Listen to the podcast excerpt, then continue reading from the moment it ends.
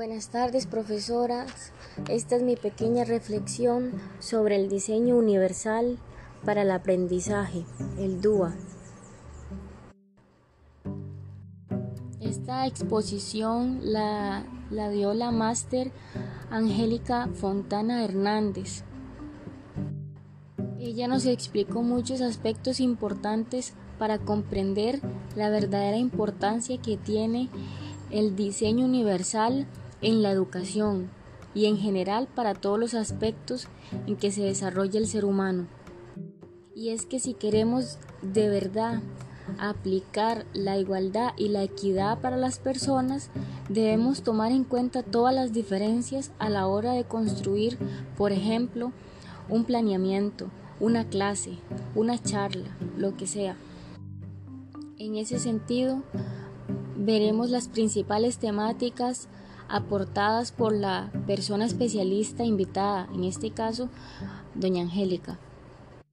Para comenzar, ella nos explicaba un poco sobre la educación inclusiva, los derechos humanos y la heterogeneidad versus la homogeneidad. ¿Qué significaban todos estos conceptos para nosotros a la hora de utilizar y de aplicar el diseño universal?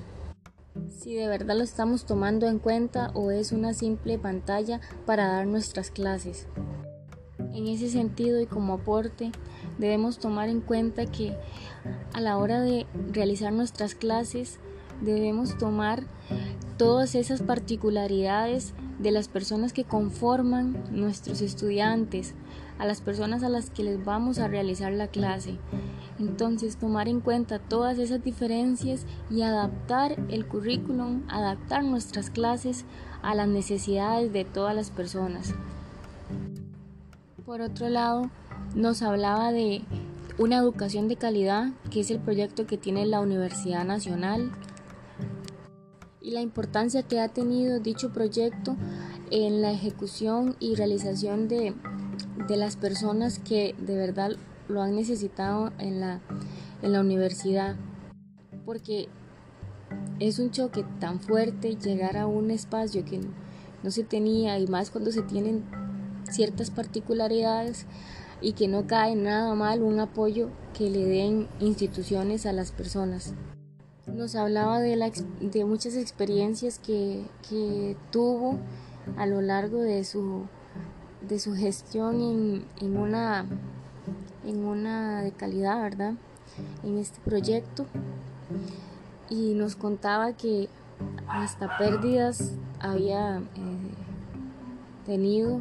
Entonces es, es de verdad ponerse la mano en el corazón y pensar qué es lo que necesita la otra persona y en qué se le puede ayudar, en qué se le puede hacer Em, una diferencia pero positiva para que a la larga logren llegar a una meta sin tener que pasar por tantos obstáculos.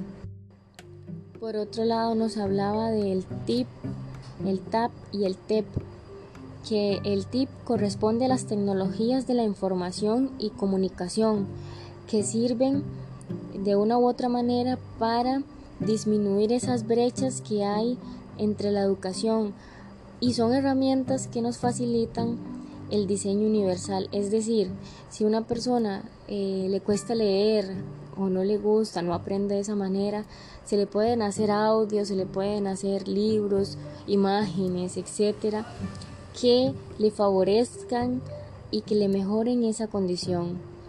Por otro lado, el TAP eran las Tecnologías para el aprendizaje y el conocimiento. De igual manera, esto se utiliza también para el, DUA y para facilitar de cierta manera el aprendizaje de, de los estudiantes.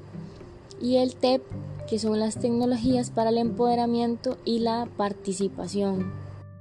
Asimismo, ella nos comentaba que habían tres momentos en, en el proceso de formación y de aprendizaje de una persona que la primera va desde la motivación, la representación y la acción y expresión de la persona. Es decir, em, si nos mostraran un, reto, eh, entonces sería cómo motivar a la persona a querer eh, estudiar o comprender algo.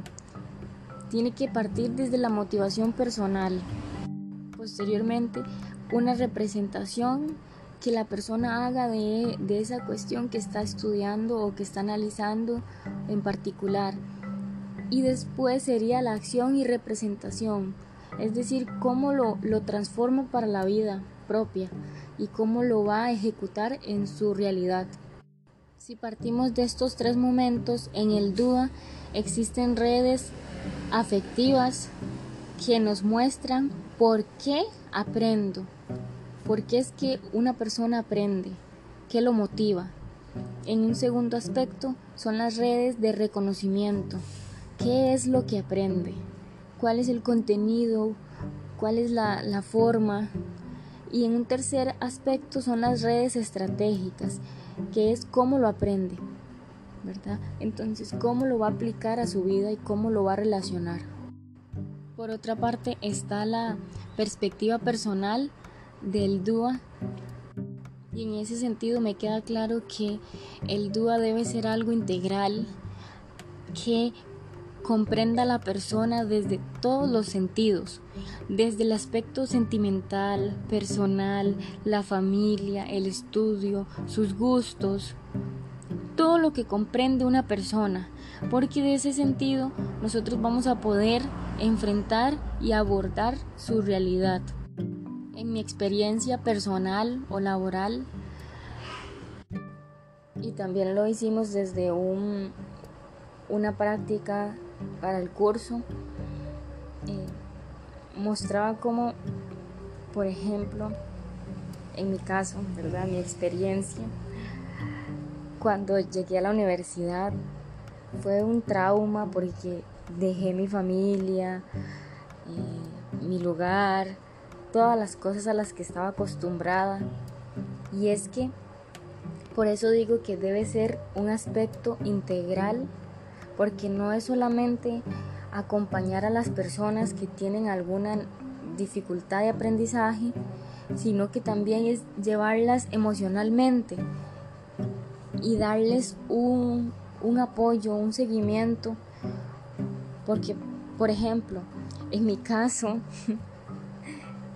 y hasta da un poco de risa, eh, en una clase que tuvimos el primer año, con un profesor, yo no entendía, no comprendía y le pregunté que, que si me podía explicar de nuevo y me explicó, pero yo no comprendía.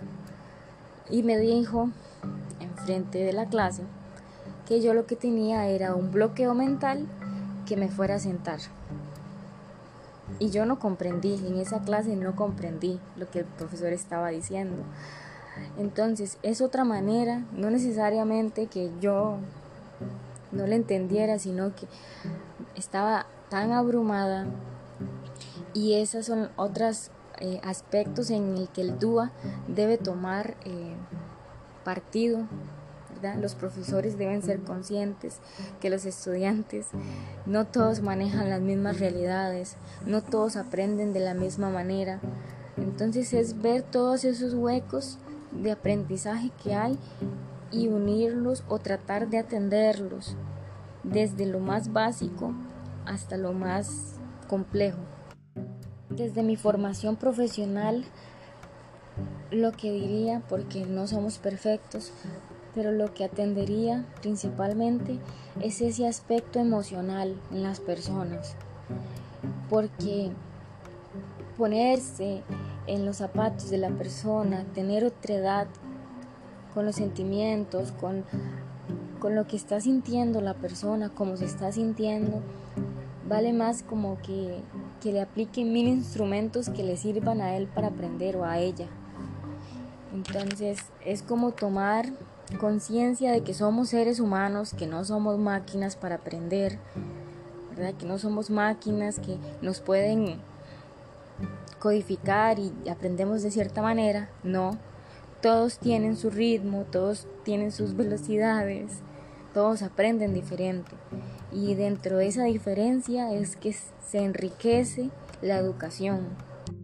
Entonces aparece la visión de la gestión universitaria y si tomamos en cuenta todos estos aspectos anteriores, la universidad, los profesores universitarios y la misma institución, ¿verdad? Como tal, debe tomar en cuenta todos esos aspectos de sus estudiantes, saber que quizás la persona está abrumada, tiene un bloqueo mental porque se encuentra en una nueva realidad, entonces debemos tomar en cuenta el aspecto emocional, la formación académica de esta persona, ¿verdad? Porque tomamos en cuenta que puede venir de un colegio público, un colegio privado, puede tener manejo de la tecnología, puede que no tenga manejo de la tecnología, ¿verdad? Entonces son muchos aspectos y en general la universidad y la gestión que se tiene que dar desde esta institución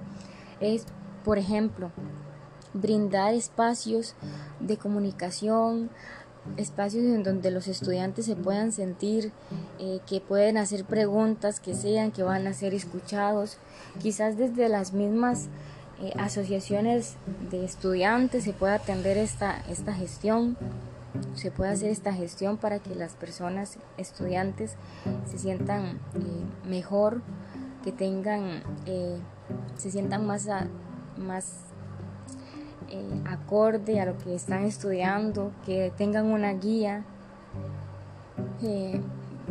puede ser desde la misma eh, grupo de, calidad que tiene la, la universidad, desde la eh, educación de calidad que tiene la, la universidad, en este caso la nacional, pero puede que se lleve a cabo desde la, la gestión de las de las trabajadoras sociales, por ejemplo.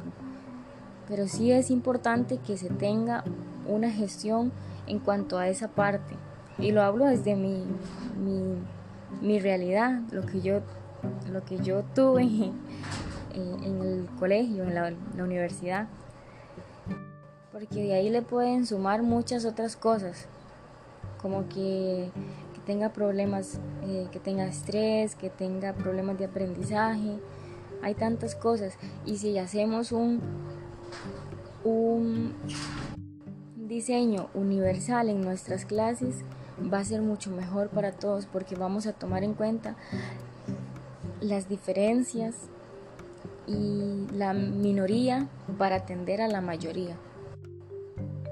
Como conclusión, eh, me queda decir que el DUA más allá de hacer técnicas que se basen en lo general o en lo específico, en lo que cuesta más, es ponerse la mano en el corazón y comprender que somos seres humanos y que las personas aprenden diferente, que tienen maneras de ver el mundo diferente y que nosotros como profesionales, como profesores, debemos y tenemos la obligación de atender a cada uno de estos estudiantes y que si no se puede, no importa, lo agarramos desde el, que más cuesta. Porque si atendemos a esta persona, los demás lo van a, seguir por añadidura. Entonces, muchísimas gracias por, por su atención.